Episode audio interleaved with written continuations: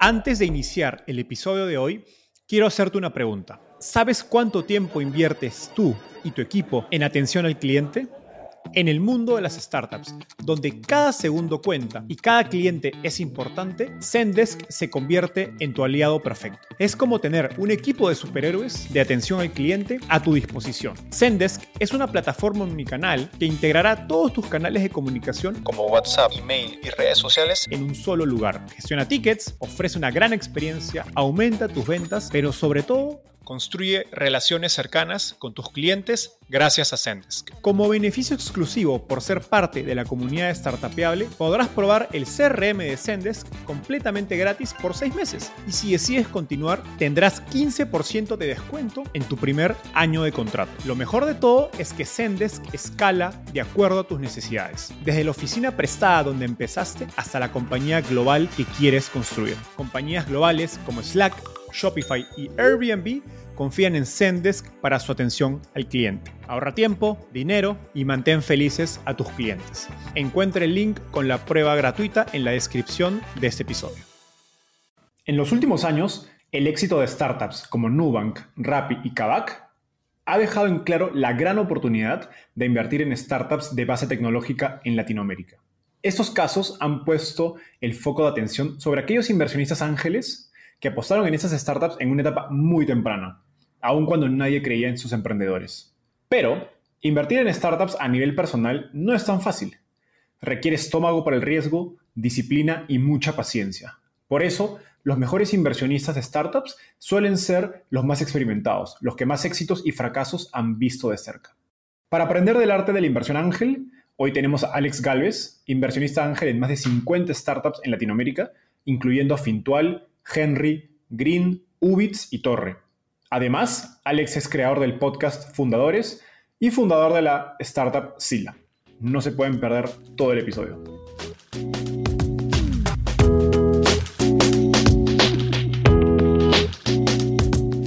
Hola, mi nombre es Enzo Cavalier y soy un convencido de que el emprendimiento en tecnología es una oportunidad histórica para resolver los problemas más urgentes de Latinoamérica. En este podcast conversamos con emprendedores e inversionistas de las startups más impactantes de nuestra región para descubrir cómo se idearon, escalaron y levantaron venture capital para solucionar problemas tan grandes como la educación, las finanzas y la salud. Recuerda visitar www.startapeable.com donde encontrarás todo un ecosistema de recursos para tu camino startup. Hola Alex, ¿qué tal? ¿Cómo estás? Bienvenido al podcast Startapeable. Qué gusto tenerte acá. Hola Enzo, muchas gracias por la invitación. No, a ti. Empecemos por la pregunta que siempre le hago a todos los invitados. Cuéntanos, ¿cómo llegaste al fascinante mundo de las startups? Eh, pues es curioso, porque yo estudié Derecho y además en una escuela eh, bastante tradicional. Entonces, pues no había, no había, pues nadie usaba, nadie estaba muy metido en el mundo de la tecnología y demás. Y, luego por circunstancias de la vida, eh, ya casi acabando me corrieron de la escuela. Y, me cambié de escuela y luego empecé a ver, no me acuerdo cómo llegué, empecé a ver de repente pues, cosas de tecnología, impresoras 3D y algunas otras cosas de biotecnología. Y dije, pues, ¿cómo puede ser que no tenía ni idea de, esto? Entonces me empecé a meter mucho más a ver todo, sobre todo eh, biotecnología, em, robótica y algunas cosas. Y dije, no, pues, para qué, inteligencia artificial, machine learning. Y dije, pues, ¿para qué, ¿para qué estoy haciendo derecho? Si esto en 20 años probablemente va a ser automatizado, esto no es el futuro eh, pues tengo que empezar a ver más cosas de, tecnología. Y así fue como poco a poco me fui metiendo en, aprender más de, tecnología y de, emprendimiento de tecnología. Genial, mi, caso fue similar porque yo durante la universidad me fui de intercambio a Ámsterdam y me dieron un libro que se llamaba Bold de Peter Diamandis que habla de las tecnologías exponenciales que están cambiando el mundo. Y también en ese momento fue como un momento bisagra en mi vida donde dije, oye, estoy estudiando economía en la universidad de negocios más importante de Perú y pues nunca me han mencionado ni inteligencia artificial, ni biotecnología, ni Internet de las Cosas. El mundo está yéndose en una dirección y por algún motivo mi educación va hacia otra, ¿no? Y la verdad es que fue gran como que ese momento de cambio de chip que me hizo interesarme por este mundo de las startups. Súper. De acuerdo, de hecho yo, Bolt también fue de los primeros que leí. O sea, empecé a leer muchísimas cosas y luego fui a un curso en Singularity University y pues ya empecé como toda esa parte muy clavada para los que no conocen el libro Bold, es escrito por Peter Diamandis, que es justo fundador de, Singularity University en, Silicon Valley. Ahí en las notas del episodio le dejaremos el, título, el link al libro. Súper. Entonces, ahora yendo un poco más hacia lo más reciente de tu carrera, eh, que es tu rol como inversionista ángel, y pues evidentemente es uno de los ángeles más activos de Latinoamérica, eh, si no el más activo. Me, ha costado encontrar datos de quién puede tener más de 50, más de 50 inversiones ángeles. Entonces, eh, cuéntanos cómo y cuándo fue esa primera inversión en una startup. Eh, pues me empecé a meter en, cosas de, emprendimiento, de tecnología y empecé pues, a, ir a eventos, pero medio sin saber mucho y de repente acabé yendo a algunas competencias de, pitch y mis primeras inversiones fueron, me gustaría hablar de, dos, una fue Bionet, que, que hacen eh, seguridad para, para e-commerce y como toda la parte, sobre todo la parte de contracargos, que es un problema eh, muy grande en Latinoamérica, que han ido creciendo. Empezaron demasiado temprano, pero bueno, tienen una tecnología muy sólida y han ido creciendo. A ellos los conocí en una competencia de pitch, eh, me gustó lo que hacían, pues, empecé a investigar al founder. Eh, era de Chihuahua, entonces pregunté un poquito si era bueno y demás. Empecé a hacer mucho research y dije, como bueno, el equipo se ve bien, creo que voy a apostar. Y ya habían levantado algo de dinero, creo que voy a apostar por, por ellos. Y también otra inversión que hice de las primeras fue, fue una plataforma de crowdfunding, Play Business, que pues no me acuerdo cómo llegué a ella, empecé a ver por internet y dije, wow, qué interesante que se puede invertir en startups. De hecho, fue como la primera información que empecé a ver y después acabé pues, conociéndolos, eh, hablando con Mark, el fundador y demás, y acabé invirtiendo un poco ahí. Y, acabé pues, fascinado ¿no? Con, todo lo que se puede hacer de, tecnología. Y fue ahí que dije, pues si se puede invertir, empecé a leer muchos más eh, libros, muchas más cosas. Y ir a, eventos, platicar con otras personas que, conocí por casualidad que estaban haciendo esto. Empecé a hablar con otros fondos y, de ahí me fui, me fui arrancando. Súper. Y pensando un poco más en tu proceso de decisión, ¿tú ya habías invertido antes en otros tipos de activos? Eh, ¿Estabas buscando diversificar o era simplemente una manera de de ingresar a este mundo de algún modo desconocido para muchas personas que es el ecosistema startup y aprender más? ¿Cuál fue esa principal motivación para empezar a invertir como ángel? Sí, yo, yo justo había invertido en algunos otros tipos de activos. Había hecho lo que muchas personas hacen en Latinoamérica, ¿no? Que creemos que es buen negocio, que, yo creo que no es, pero bueno, eh, eh, comprar departamentos e invertir en, bienes inmuebles.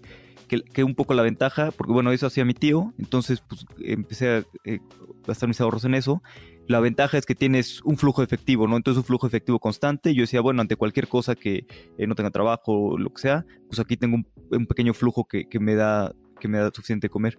Entonces, pues había ya invertido durante algunos años en proyectos inmobiliarios. Llevaba como tres años invirtiendo tanto en proyectos inmobiliarios como en, construcciones. O sea, tanto en departamentos y así como en, construcciones y en, y en construir cosas de cero. Pero, y también luego me di cuenta de que pues que no estaba, las construcciones un poco más, pero el comprar departamentos no estaba generando nada eh, muy positivo al mundo, ¿no? Porque es nada más un poco acumular y, comprar. En cambio, en el emprendimiento startups, pues estás ayudando a emprendedores a resolver problemas y estás creando eh, un valor positivo al mundo. Y fue por eso que, pues un poco todo el dinero que recibía de, de rentas, lo empecé a usar para invertir en startups. Genial. Ahora, es común ver a personas que empiezan a invertir en startups pero después de pues una, dos, tres inversiones se desaniman y lo dejan de hacer, tanto porque pues se olvidaron eh, o de repente no les fue tan bien. En tu caso, cuando empezaste a invertir, eh, ¿tenías un presupuesto definido? ¿Dijiste voy a invertir en tal número de startups? ¿O cómo fue que de pronto llegaste a 50 inversiones? Cuando empecé a invertir fue un poco más empírico, invertí unas dos o tres, eh, pues medio fui aprendiendo y luego rápidamente empecé a agarrar literatura al respecto y ya empecé a descubrir que tienes que crear un portafolio y tienes que hacer este tipo de cosas. Entonces sí, establecí un presupuesto, establecí un tiempo y dije, bueno, pues durante los siguientes cinco años voy a invertir de 5 a 8 eh, al año y, y, pues fui hablando con empresas y establecí, pues sí, sí establecí desde el principio, me di cuenta que tardaban mucho en dar retornos entonces establecí mi presupuesto muy claro y, mi tiempo y, mi plan desde hace cinco años. Qué, interesante. Y me justo la siguiente pregunta que quería hacer era un poco para profundizar en ese proceso de aprendizaje que nos has escrito. Eh, porque a diferencia de un fondo Venture Capital, un inversionista ángel, pues como explicas, invierte capital propio. En tu caso fue las rentas de, tu, de, tus activos inmobiliarios pero no te dedicabas profesionalmente, digamos, a invertir en startups, ¿no? tenías un trabajo, una compañía en paralelo, eh, Y de algún modo, por eso es que la curva de aprendizaje para un inversionista ángel de entender el mundo de las startups suele ser más larga, porque no lo estás haciendo pues eh, full time, ¿no? Eh, y pues invertir implica o, tiene detalles financieros, legales, eh, de negocio, que requieren no solo pues tiempo para aprender, para leer, sino práctica, digamos, de, ver en la realidad, ah, ya esto que leí en tal libro, ok, pasó así y, y ya la regué, pero ahora ya sé para la próxima vez. En tu caso, ¿cómo fue este proceso de aprendizaje? Eh, y pues a partir de qué número de inversiones dijiste, ok, ya siento que ya me siento, que, entiendo el juego de la inversión ángel, ya siento que le, entendí. Bueno, todavía sigo aprendiendo. La verdad es que como el, feedback loop es tan largo, pues todavía he aprendido muchas cosas, pero sigo aprendiendo, ¿no? Hay muchos temas eh, complicados, ¿no? Como follow-ons y otro tipo de, temas. La verdad es que tuve mucha suerte que rápidamente conocí a, a otros inversionistas que me ayudaron a, otro inversionista Ángel, que él a su vez me presentó a, unos de un fondo, eh, Jonathan y Sergio de Investo. Entonces, pues, la verdad es que ellos ya tenían mucha más experiencia, eh, me ayudaron bastante, acabé invirtiendo en, Investo y luego pues, me, ayudaron a, generar algo de deal flow. Y, y, sí, yo creo que fue como con la quinta, sexta inversión que empecé a decir, bueno, creo que ya, bueno, que empecé yo a creer que ya estaba bien, pero yo creo que fue más o menos como hasta la, la 15, la inversión número 15, que ya empecé a tener mucho más experiencia y también ya tenía un par de años, ya había visto un poco cómo se desarrollaban las inversiones, algunos errores que había cometido, como alguna que invertí muy temprano y, acabo quebrando los tres meses porque se quedaron sin dinero, porque pues yo fui el único que invirtió y pues mi dinero se lo acabaron enseguida, ¿no? Súper, eh, creo que eso, eso de que cuentas de pues, conectar con inversionistas con mucha más experiencia es un gran hack, digamos, o básicamente te recorta el tiempo de, la curva de aprendizaje, ¿no? Y pues como decías, a Jonathan Levy de, Investo, pues tiene, bueno, ellos deben tener 100 inversiones y es más en, el fondo de Investo. Eh, de hecho, lo tuviste en tu podcast recientemente. Eh, pues sí, era, es una gran persona de la que aprender. Ahora, em, pasando un poco a, entender tu proceso, digamos, de, generación de deal flow, de cómo conoces a las startups. Eh, a, mí, a mí algo que me pasa es que pues converso con amigos, familiares, eh, y me preguntan, oye Enzo, ¿cómo es esto de las inversiones en startups? Eh, me gustaría participar, pues invertir contigo.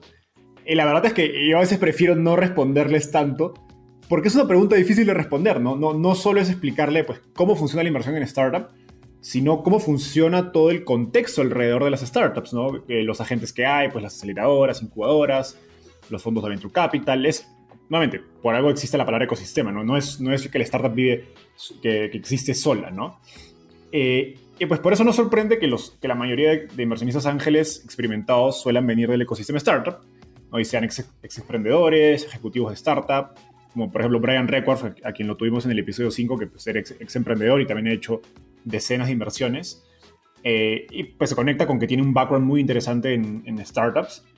Tú, en cambio, como nos contabas, vienes de un background muy externo al ecosistema, eh, pues estudiaste Derecho, luego hiciste inversiones inmobiliarias cuéntanos cómo fue este proceso de, ingresar al ecosistema startup. Nos mencionaste unos eventos al inicio, ¿puedes profundizar en eso? Sí, mi, background es muy curioso porque normalmente los ángeles inversionistas pues, son personas que trabajaron, ejecutivos de empresas tech grandes o fundadores. Aquí la verdad es que cuando yo empecé a invertir no había mucho ecosistema, o sea, ya estaba empezando a nacer, pero no había muchas cosas. Entonces también rápidamente pude conectar con, varios actores eh, importantes del ecosistema y pues yo sí, fui al principio para conseguir deal flow, pues iba eventos, iba aceleradoras y sobre todo me empecé a apoyar en otros inversionistas que me mandaban deal flow. Creo que es un buen hack al principio. Y, también yo, pues mucho cold calling. Por ejemplo, me acuerdo em, que le escribí a los de 500 Startups, eh, oye, bla, bla, bla. Eh, pues no me acuerdo qué le escribí y por qué razón. Y vi que me contestó Santiago Zavala, que pues es el, el, general manager, ¿no? Y fue como, ah, buenísimo. Entonces, pues ya fui con él eh, acabamos, fui a su oficina, acabamos hablando, este, y así fui pues, simplemente buscando a más personas del ecosistema, hablando con ellos y, empapándome un poco de todo. Eh, para conseguir deal flow, creo que ahora es más fácil, por así decirlo. Al principio era muy complicado y lo que yo hice fue, como decía, apoyarme a otros inversionistas y de aceleradoras. Hoy en día que ya tengo un portafolio, pues gran parte de mi deal flow son empresas de mi portafolio que me recomiendan a otros founders y me sigo apoyando también de, algunos otros inversionistas que, pues, que conozco y que tengo confianza. Súper. ¿Y qué rol tiene el, nos mencionabas el, el, cold email, ¿no? que le hiciste a Santiago. Del otro lado, ¿cuántos cold emails recibes hoy al día de emprendedores buscando inversión? ¿Y cómo ha cambiado pues, esa, digamos, esa práctica o ese hábito de hacer los, correos en frío de cuando empezaste hace cinco años eh, respecto a hoy? Sí, bueno, ahí con Santiago, más que correo en frío, fue en su página de contacto y lo contacté. Y ya cuando vi que me respondió, vi, quién era, no sé quién me iba a responder. Y la verdad es que a mí los cold emails me encantan. Yo a muchísimos de mis invitados les acabo escribiendo en frío. Algunas empresas también que me gustan. Cuando empecé, eh, alguna que invertí, Moneypool, me gustó el producto, los acabé contactando en frío. Y, soy un gran fan del, del, cold email. Aunque curiosamente no soy tan bueno contestando cold emails. Porque muchas veces recibo eh, de, inversionistas y la verdad es que, pues no, perdón, de emprendedores, pues no tengo tiempo de contestarles a todos. También depende mucho cómo hagas el cold email, ¿no? Hay muchas personas que te escriben nada más y es como, oye, pues esto no de acuerdo a mi tesis, esto no de acuerdo a nada. Pero si alguien te escribe, eh, que se vea que te conoce, que se vea que, te ha seguido, que sea una, una industria en la que estás interesado. Y además, a mí se hace muy importante, que pongan dos o tres métricas, ¿no? Oye, tenemos tanto tiempo, tanto de ventas, estamos creciendo tanto por ciento. Wow, ¿no? Impresionante. Pero si te ponen nada más, oye, estamos, queremos levantar dinero, bla, bla, conectar. Oye, pues, perdón, ¿no? Pero pues, no, sé si te voy a poder agregar valor eh, y demás. Entonces me parece que el cold email es una súper herramienta, pero hay que saber cómo hacerlo correctamente. La verdad es que la mayoría de las personas siempre están ocupadas, pero todo el mundo tiene 15 minutos para ayudarle a una persona y, y para poderlo ayudar. Sobre todo otros founders siempre tienen, si es una misma industria, siempre todos tenemos 15 minutos para poder ayudar a alguien que está empezando. Totalmente. Qué, importante esto que decías de cómo hacer un buen, buen cold email. A mí, pues, en, mi experiencia como, como Ángel Breve y como inversionista en fondos de Venture Capital, pues te llegan muchos correos en frío, mensajes, bueno, más ahora mensajes incluso en frío, digamos, en LinkedIn, en Twitter. Y la verdad es que llegan tan, tantos malos mensajes en frío que no te van a responderlos, pero cuando llega uno bueno, te rompe el patrón y realmente te llama la atención y te da, como tú dices, pues tienen, incluye, pues, eh, demuestran que han investigado tu, tu background, eh, de repente tu tesis de inversión, pues no, porque a veces estás en, hay cold emails donde te, te, quieren invitar a invertir en un sector que no tiene nada que ver y está en tu página web, ¿no? Solo, solo era cuestión de que hagan su tarea. Eh, y pues cuando se nota que han hecho un buen cold email, han hecho la tarea, te han investigado, eh, pues incluyen métricas que llaman la atención, pues a cualquier inversionista creo que le da ganas de responder, ¿no? Al, menos aún cuando no tenga interés en invertir. Súper. Ahora, ¿qué recomendaciones le harías a personas eh, hoy, digamos, porque tú pasaste como contabas, eh, o empezaste hace cinco años con el ecosistema, pues no era tan vibrante, no era tan accesible como lo es hoy. ¿Qué recomendaciones le darías a personas que hoy estén buscando invertir en startups, pero que primero quieran profundizar en el ecosistema y entender pues, cómo funciona esto de las startups, del venture capital. Pues, leer, un par de libros, por ejemplo, si quieres invertir en, startups, hay, varios libros como el de Angel, de Jason Calacanis, que es bastante bueno, y yo les recomendaría empezar pues, sencillo, ¿no? Ir a los eventos de las aceleradoras, está 500 Startups, está Latitude, y empezar a hablar con las empresas, empezar a entender, y si es que quieres realizar inversiones ángeles, pues buscar hacer eh, dos o tres al año en empresas, sobre todo eh, a las que tú les puedas generar valor. Y, entender que esto es un proceso muy largo y eh, todo el mundo se quiere hacer rico muy rápido y la verdad es que es muy difícil hacer dinero porque tienes que estar en, las inversiones correctas, lleva mucho tiempo empezar a, conocer gente y demás. Digo, si estás en Silicon Valley, tal vez es más fácil que en tus primeras inversiones pues, sean un unicornio. Pero la verdad es que aquí en Latinoamérica es un proceso muy largo y hay que estar conscientes de eso, que, todo el dinero que inviertes, tienes que estar consciente que probablemente lo pierdas todo y más bien estás buscando pues, ayudar al, emprendedor y ayudar al ecosistema. Totalmente, creo que esa, esa mentalidad es clave para empezar a invertir. Si no, pues terminas enfrentándote a una pared, luego te frustras y le terminas echando la culpa al ecosistema cuando no, simplemente creo que es, parte de, la naturaleza de estas inversiones. Ahora, cuando empezaste, eh, bueno, ya nos estás un poco describiendo cómo buscabas a las startups. Hoy tu manera sigue siendo la misma de buscar las startups, sigues yendo a los mismos eventos. Eh, ¿Cómo ha cambiado tu, deal, tu, digamos, la composición de tu deal flow en términos de pues, recomendaciones de emprendedores, eh, cold emails o asistencia activa a, pues, a, demo days, digamos? sigo haciendo un poquito de, de, todo. Me apoyo mucho en, en el demo de YC al que voy, la verdad es que hay empresas muy buenas y también la ventaja es que eh, muchas veces ya levantan dinero, entonces es más fácil invertir cuando ya tienen otros inversionistas. Em, y, sobre todo muchas empresas de mi portafolio que me recomiendan emprendedores. Yo creo que esa es mi, la mejor fuente de, de deal flow. Y yo creo que también para una persona que está empezando, una manera muy buena de empezar es uniéndose a sindicatos e invertir a través de sindicatos. Eh, es decir, son personas que, pues como un grupo de ángeles que invierte en conjunto y hay una persona que hace due diligence, que consigue las, eh, las empresas, que revisa todo y que cobra, cobra un carry, ¿no? Igual con fondo de 20%, pero creo que es una muy buena manera de empezar a entender y hacer tickets muy pequeños. Desde mil dólares eh, puedes invertir en, en, varias empresas y creo que cuando estás empezando vale más la pena hacer 10 inversiones de mil dólares en, pues, en, uno o dos años que hacer una inversión de 10 mil dólares en, en, una sola empresa, ¿no? Que, que, te puede ir mal. Creo que puedes aprender más de hacer inversiones más pequeñas. Sobre todo también que sean sindicatos buenos, que, que compartan información y demás, porque hay muchos sindicatos que no te comparten nada de información. Como dicen los inversionistas gringos, para, para, convertirte en un buen inversionista necesitas más bateos, ¿no? Estar más, batear más veces la pelota. Entonces, pues tienes 10 mil dólares, como dices, es mejor meterlo en 10 sindicatos que de algún modo...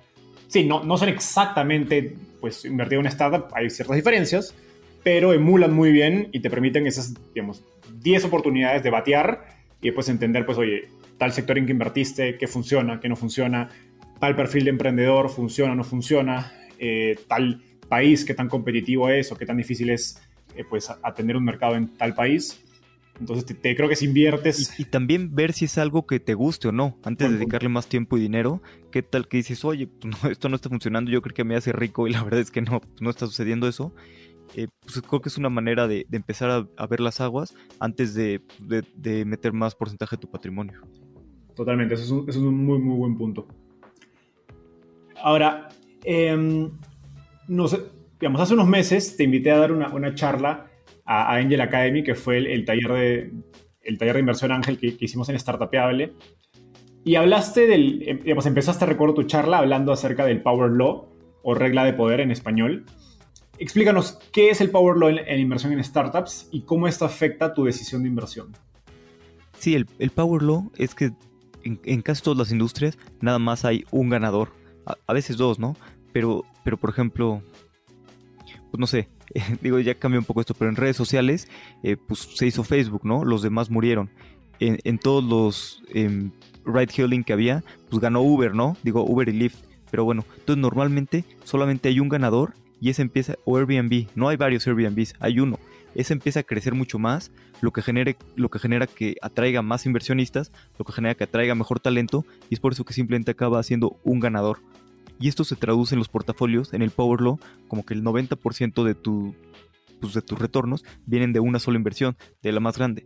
Por ejemplo, si, si tienes un portafolio de 40 inversiones y una de esas fue Uber, pues probablemente el 90% de tus ganancias van a ser de Uber. Entonces, si no invirtieras en ese Uber, pues eh, tus retornos serían muy distintos. O si invertiste en 40 y es Rappi, pues Rappi va a tener gran parte de sus retornos. Pero si quitas el Rappi, cambian mucho los números de tu portafolio. Y después, seguramente la segunda que más tengas sea un 7%, ¿no? Entonces, 90%, 7%. Entonces, casi todos los retornos se dan en una o dos inversiones.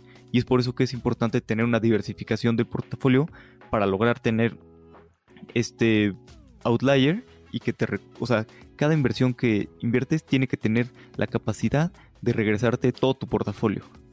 Entonces tienes que tener la suficiente diversificación para encontrar ese outlier en, un portafolio. Ok, ok. Entiendo. Ahora, digamos, suena como una ley de Pareto, ¿no? En, un poco en términos un poquito más sencillos. Creo que es. Alguna vez Totalmente. es como la ley de Pareto al cuadrado, el Power Law, porque es un poco más extremo, ¿no? No es 20-80, sino es pues 1,99, ¿no? Entonces, claro, el es como el Pareto dentro del Pareto. Exacto. Entonces, el 1% o el 5% de tus inversiones te van a generar el 90-95% de tus retornos. Ahora, ahora que sabemos qué es el Power Law, eh, pues me suena que tienes que ser muy afortunado para en las dos o tres, o tres primeras inversiones que haces conseguir un unicornio, ¿no? O, conseguir ese, esa inversión que genera el Power Law. Eh, y como dices, pues necesitas invertir en mucho más inversiones, eh, tener un portafolio diversificado.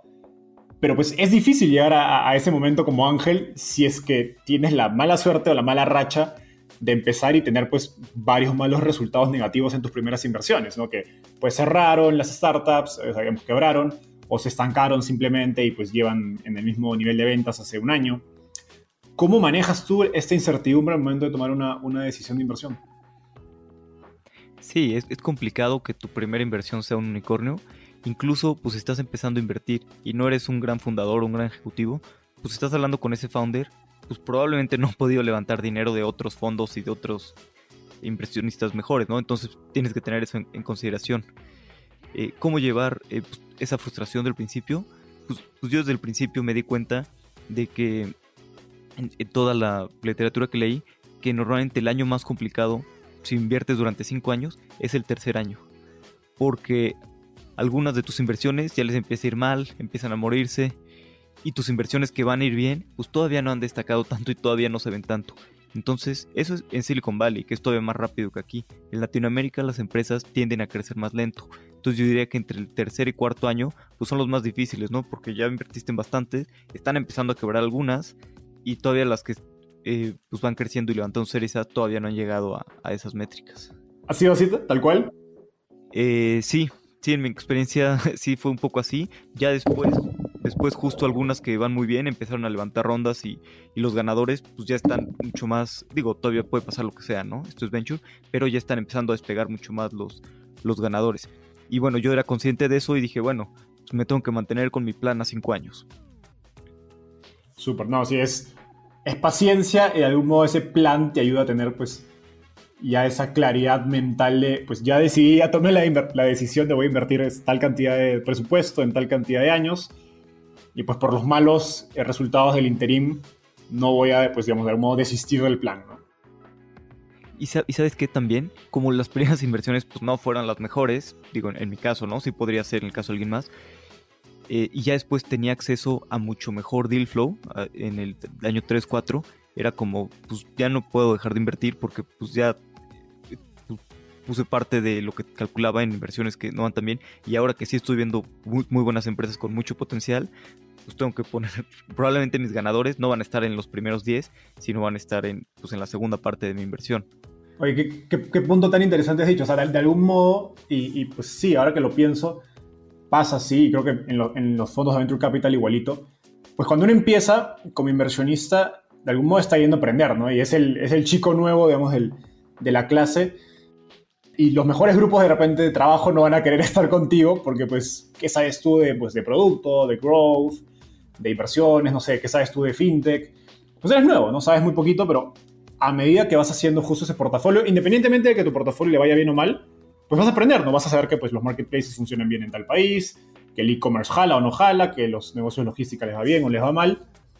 Y pues vas a traer a muchos mejores emprendedores, ¿no? Tanto por, bueno, por la red que vas creando, eh, como porque esos emprendedores, digamos, esos mejores emprendedores efectivamente van a querer que tú inviertas en ellos. Porque nuevamente, y para las personas que pues empiezan a invertir por primera vez, usualmente los mejores, o sea, los, mejores emprendedores, los que realmente quieres invertir, tienen la capacidad de decirte no, como inversionista, ¿no? Porque pues así como tú, hay gente haciendo cola y pues ellos van a evaluar, pues oye, ya me estás poniendo 5 mil, 10 mil, 25 mil dólares, pero ¿qué traes detrás? ¿no? ¿Qué red de contactos traes?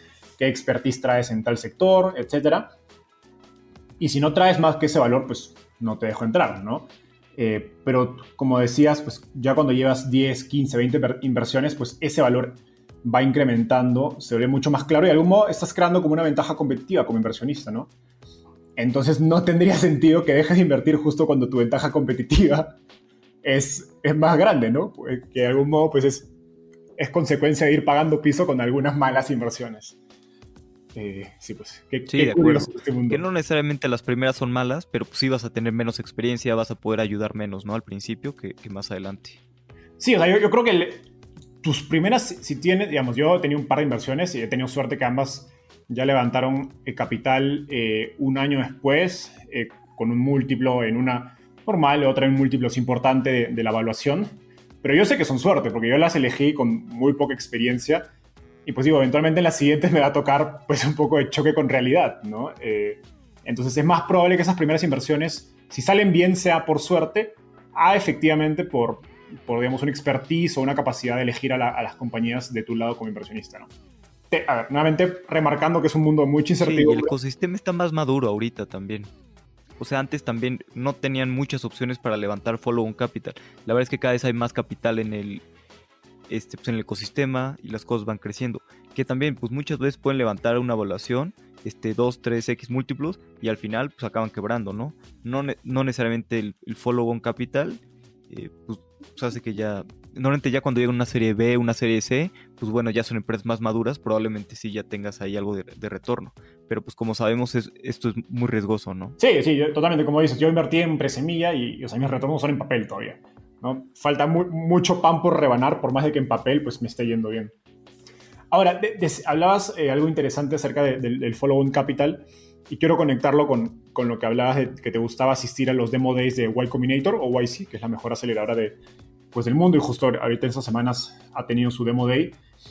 Eh, tú decías que cuando ibas a, a, Y Combinator pues tenías la facilidad o ventaja de que podías entrar a rondas de inversores que ya estaban de algún modo eh, pues completas, ¿no? Digamos, una, una, startup está levantando una ronda de, no sé, 500 mil dólares y pues ya levantó 400 y pues tú vas y pones un ticket adicional para completar esos 100 con otros inversionistas. Eh, ¿Cómo, de algún modo, qué ventajas y desventajas le ves a, de algún modo, acoplarte a otros inversionistas versus ir solo, ¿no? Como nos contabas al inicio que hiciste algunas inversiones donde tú participaste solo. Sí, digo, en YC normalmente intento yo invertir muy temprano, antes de que se llenen los deals, porque si no ya es, difícil entrar, pero siempre levantan más dinero de otros inversionistas. Pues, las ventajas son que, por ejemplo, al principio en pasar en el ecosistema, que algunas de mis inversiones pues necesitaban, seguían levantando capital y yo invertía y seguía levantando capital durante este 8 o 9 meses, ¿no? pues levantar capital te quita tiempo y te impide operar.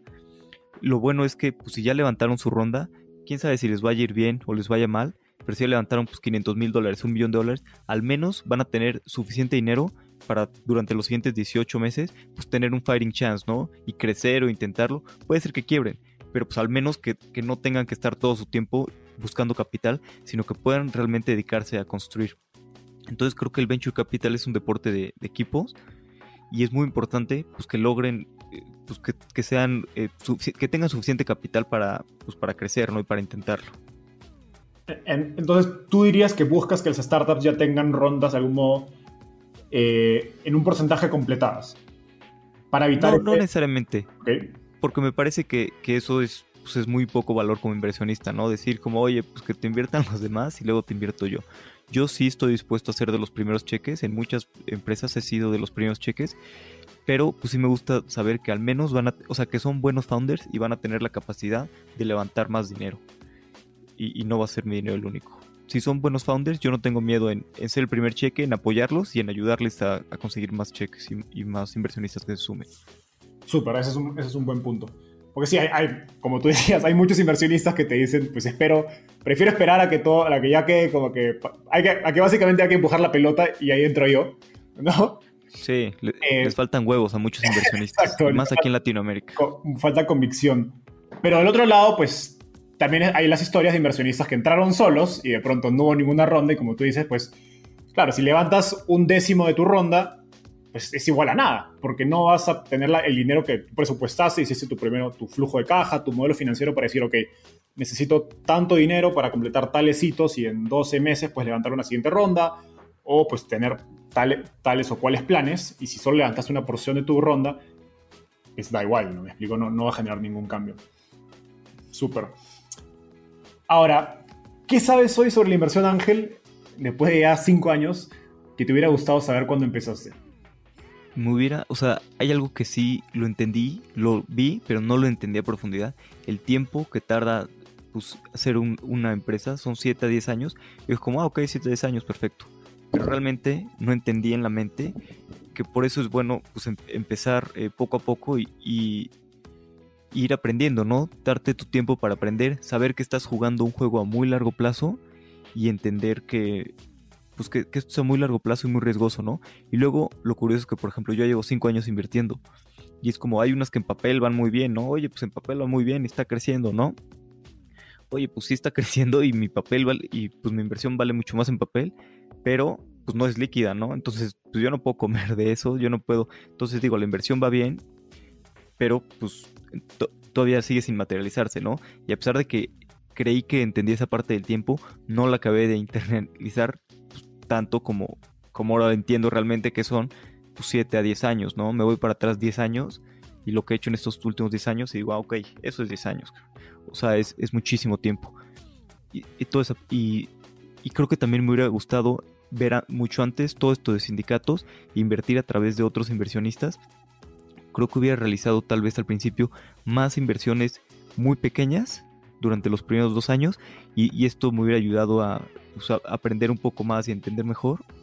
O sea, creo que me hubiera gustado aprender al, algo que alguien me dijo ya mucho después, que hay que hacer muchas inversiones pequeñas. Luego pasa cuando estás empezando a invertir que dices, no, este es el nuevo Rappi, el nuevo Uber, ya. Te emocionas. sí. te emocionas y pierdes todo tu dinero. La verdad es que me gustaría haber entendido mucho mejor que hay que hacer muchas inversiones pero muy pequeñas y darte tu tiempo para aprender y no pasa nada. Y tal vez alguna se tira y es normal, si no se te va ninguna, pues no estás viendo a las startups correctas. Se te van ir algunas, pero no importa. Siempre va a haber nuevas empresas y va a haber nuevos emprendedores creando startups. Hay que hacerlo con calma y ir muy eh, pues poco a poco, ¿no? No acelerarse. Qué, qué importante esto último que dices, porque, a ver, en mi experiencia yo siento que los inversionistas ángeles al menos los que he tenido experiencia de conocer hasta ahora, eh, están haciendo algún modo, lo hacen por retorno, pero a la vez lo hacen por filantropía. ¿no? Es como quiero darle al ecosistema, quiero darle, eh, pues apoyar a emprendedores. Y sí, o sea, yo de algún modo también pienso en eso, pero siento que si el ecosistema quiere crecer y, pues, y que haya más oportunidades para más gente, eh, más acceso a capital, mucho más ángeles, pues no solo en México, Brasil, sino en Perú, en Colombia, en Chile, Argentina, pues se necesitan inversionistas ángeles profesionales, o sea, gente que, eh, aun cuando no trabaje en esto 100% del tiempo, lo haya hecho, pues como tú, durante 5, 10, bueno, fuera 20 años.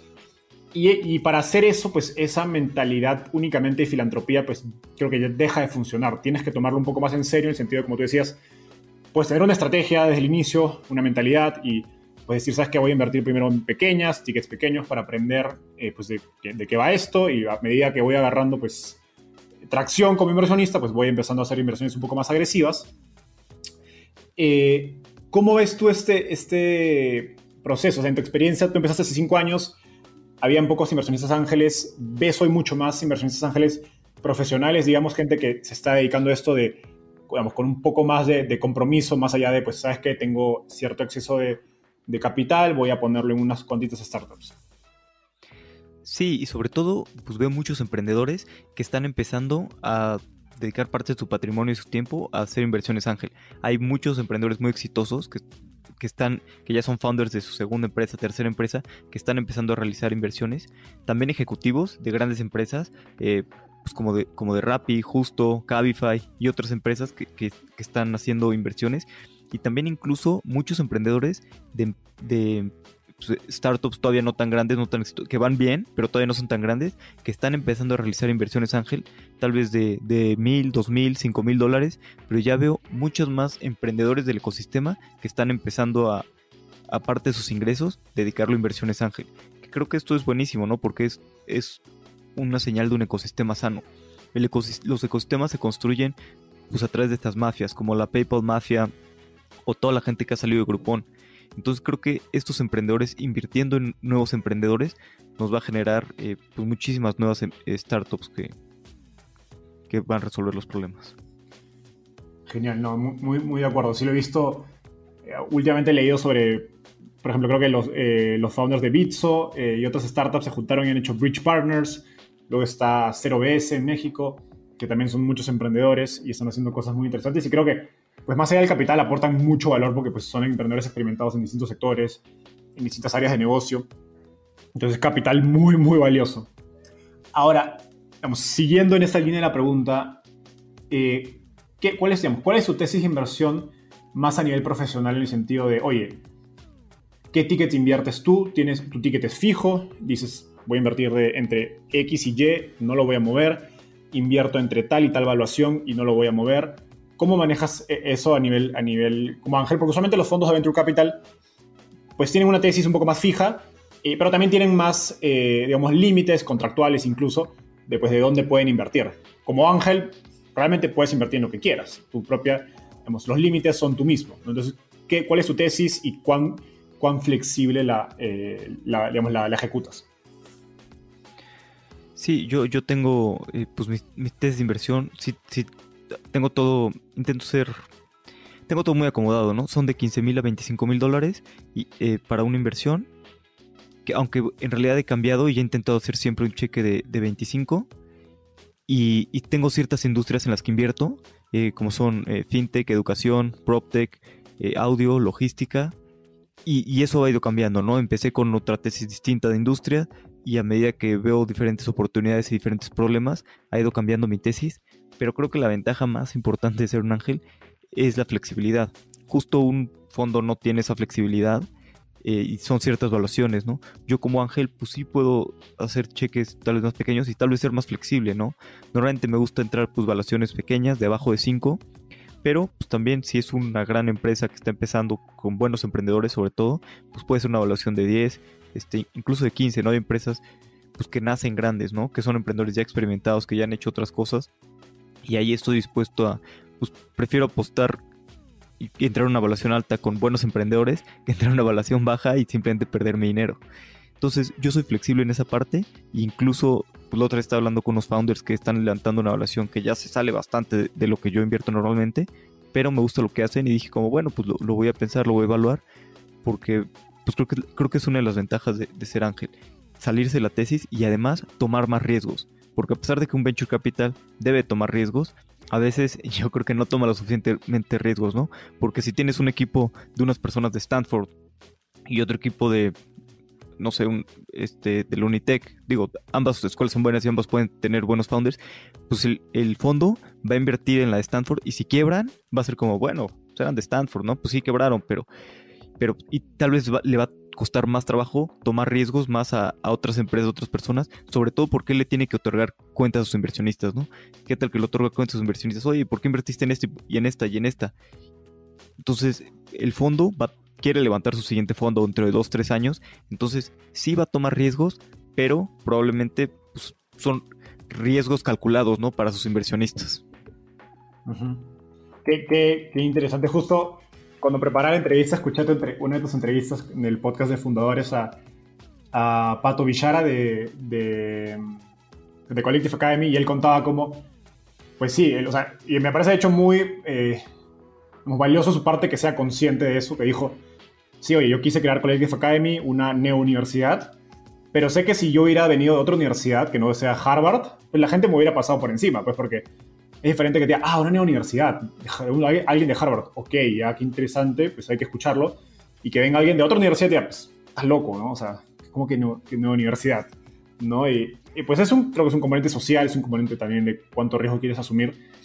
Eh, y pues conectado a eso me, me, gustaría entender, nos hablaste pues los emprendedores eh, pues, más experimentados, otros que de repente son más pues, primerizos, eh, pero también tienes en ese, digamos, en ese eje X y Y tienes compañías con tracción y sin tracción, ¿no? Eh, ¿Cuál es tu, tu, tienes un sweet spot en términos de, ¿sabes qué? Para emprendedores, eh, pues primerizos prefiero tracción, para emprendedores eh, validados de repente, no, puedo hacerlo eh, sin tracción, con una, un plan de negocio. Y, te lo pregunto porque pues, yo también he estudiado mucho a Jason Calacanis y el libro que mencionas, Angel, y él en alguna de sus conversaciones menciona, si eres un inversionista nuevo, invierte con tracción para aprender al inicio. No te metas a invertir a gente sin tracción, porque lo que te puede pasar es que pues tú crees que es un emprendedor validado cuando en realidad no lo es y pues si no tiene tracción, de algún modo la única manera de pues ver si es validado o no es su pitch, ¿no? O su plan de negocios. Entonces él te dice, primero empieza con emprendedores que sí o sí tengan tracción, independientemente de que sean emprendedores con gran experiencia o no. Y eventualmente, a medida que aprendas entiendas pues qué es una buena idea de negocio, qué es un buen emprendedor, pues piensa en, en, en irte a emprendedores que pues ya son nuevamente, como tú decías, validados, que tienen eh, antiguos o eh, startups exitosas e invertirles aún cuando no tengan tracción. Sí, yo creo que, que, para emprendedores primerizos pues, es muy importante la tracción, ¿no? Qué mejor manera de demostrar que lo que está haciendo está funcionando que pues con tracción, ¿no? Con clientes pagando. Y, como dices, para emprendedores que ya son, que no, no necesariamente puede ser su segunda o tercera startups, o sea, sí personas que ya han emprendido antes o personas que fueron muy buenos ejecutivos en startups que crecieron y que están haciendo algo similar, dices, oye, pues ya entiende el problema, es bueno. Yo sí, sí me animo a invertir este, pues con un PowerPoint o incluso hasta sin PowerPoint, ¿no? Hubo un emprendedor muy bueno que, este, pues que conocía que me dijo una vez de que, oye, estoy pensando en hacer eh, esta empresa, ¿no? De esto. Y dije, ah, buenísimo, yo invierto. O sea, yo lo conocía muy bien, sabía que eran emprendedores muy buenos, mucha experiencia. Y ya me habló una semana después que como, así como yo, otros dos, tres le dijeron lo mismo, dijeron, pues sí, sí, sí lo vamos a hacer. Ya acabaron haciendo eh, una empresa, una startup que, pues, que, que, que, ahí van, no tuvieron mucho crecimiento y demás. Pero creo que, creo que si es tu primer emprendimiento o no eres un gran ejecutivo, es muy importante la atracción claro que puedes cerrar algunos cheques y sobre todo pues Friends and Family, yo creo que los primeros que invierten en ti son las personas que te conocen, ¿no? Eh, que saben que eres bueno, que pues, puedes haber tenido experiencia en otro tipo de negocios, pero si eres bueno y trabajas bien, pues las, personas que te conocen van a apostar en ti y ya con esos primeros cheques pues puedes empezar a, levantar más cheques. Pero creo que pues sí, la atracción es la mejor manera de demostrar a los inversionistas que lo que estás haciendo está funcionando. Buenísimo, buenísimo. Genial. Pues llegamos a la parte final de la, entrevista, Alex. Eh, a, ese, a, ese, segmento yo lo llamo ronda de tweets. Pues te voy a hacer una pregunta y me tienes que responder en lo que te toma escribir un tweet. O sea, menos de un minuto. ¿Estás listo? Listo, aunque te advierto que yo mis tweets los, los escribo muy lento, ¿eh? los reflexiono, hago borradores y demás. Pero venga. yo, también, yo también. Así que acá vamos a actuar como si escribiéramos rápido. Eh, Súper. A ver, Request for Startups. ¿En qué verticales o tendencias te gustaría ver más emprendedores? Me gustaría ver más emprendedores en Latinoamérica haciendo cosas en audio. La verdad es que creo que es un mercado enorme, va a crecer muchísimo. En mi opinión va a ser la nueva interfase, así como tenemos el celular ahorita. Y me gustaría pues más personas trabajando en esto. No, no he visto a casi nadie. Eh, Pamela Valdés de Vic, ellos, soy inversionista en Vic y ellos están haciendo audiolibros en, español y creo que, creo que hay muchas oportunidades de hacer más cosas en audio. Me gustaría ver más emprendedores en Latinoamérica haciendo productos de audio. Y, también otra cosa que, se me hace interesante, bueno, educación, creo que es un problema grande y no tenemos suficientes emprendedores haciendo eso. Y también eh, logística, toda la parte de logística, creo que hay mucha oportunidad de mejorar eh, esa parte logística. Pero sobre todo audio y educación. Me encantaría que más personas estuvieran emprendiendo en estas industrias. Estoy viajando de Ciudad de México a San Francisco. ¿Qué libro debería leer? No relacionado a Inversión Ángel.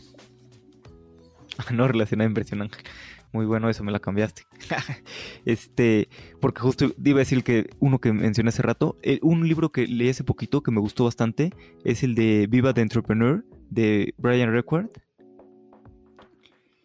La verdad es que sí, está, muy bueno y, creo que para todas personas que, están empezando a emprender eh, es muy buen libro. Tota-, totalmente. Yo, eh, colaboré con Brian en la edición de, parte de la versión en español, que aún no la ha lanzado, por cierto, así que Brian, tienes pendiente la versión en español. Eh, y sí, el libro está muy, muy bueno, muy sencillo de digerir, así que muy recomendado. ¿Qué te gustaría cambiar del mundo de las startups en Latinoamérica? Me gustaría ver personas pensando más en grande, buscando resolver problemas más pues pensando más en grande, resolver problemas más importantes y sobre todo resolver problemas regionales, ¿no? Resolver problemas específicos de Latinoamérica. O sea, hay muchas cosas de innovación muy interesantes que hacen en Estados Unidos y Europa y que se traen los modelos de negocio aquí, pero me gustaría ver más emprendedores resolviendo cosas específicas de nuestra región. Me encanta, muy alineado. ¿Quién es un inversionista en Latinoamérica al que crees que debería entrevistar y por qué? Eh, bueno, yo creo que Jonathan y Sergio de Green son unos súper inversionistas, súper emprendedores. La verdad es que he aprendido muchísimo de ellos y son unas personas que han ayudado a, muchos emprendedores y ayudan muchísimo al ecosistema y que que el ecosistema. Creo que deberías de entrevistarlos sin duda. Genial. Eh, esa recomendación me la han hecho múltiples veces en el podcast y por fuera. Súper. Oye, Alex, muchas gracias por estar acá. Llegamos al final de, la entrevista. Eh, cuéntame, ¿cómo te puede encontrar la gente eh, en Twitter, LinkedIn? Sí, pueden encontrarme en, Twitter como Alex Galvez R. Y creo que básicamente esa es la red social que uso. Instagram y todo eso eh, no, no, uso mucho, pero también pueden seguir todas las redes sociales de fundadores. Estoy como Fundadores Podcast en, Instagram, ahí sí. Em, eh, LinkedIn, Twitter, Fundadores99 y anímense a escuchar un par de episodios. Y pues muchas gracias a ti, Enzo. La verdad es que encantado de estar aquí y participar en el podcast. Genial, Alex, gracias. No, y muy, muy recomendado el podcast de Fundadores. Lo he escuchado varias veces, así que después de terminar este episodio, vayan en Spotify, busquen Fundadores y denle play al episodio que más les interese. Oye, Alex, muchas gracias. Un abrazo. Bye. Gracias a ti, un abrazo.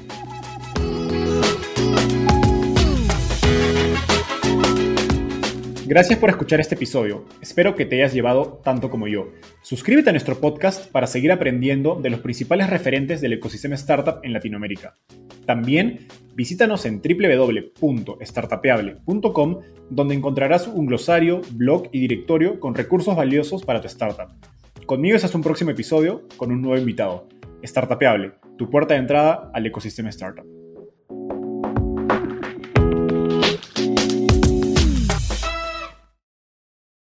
Este es un podcast producido por Explora.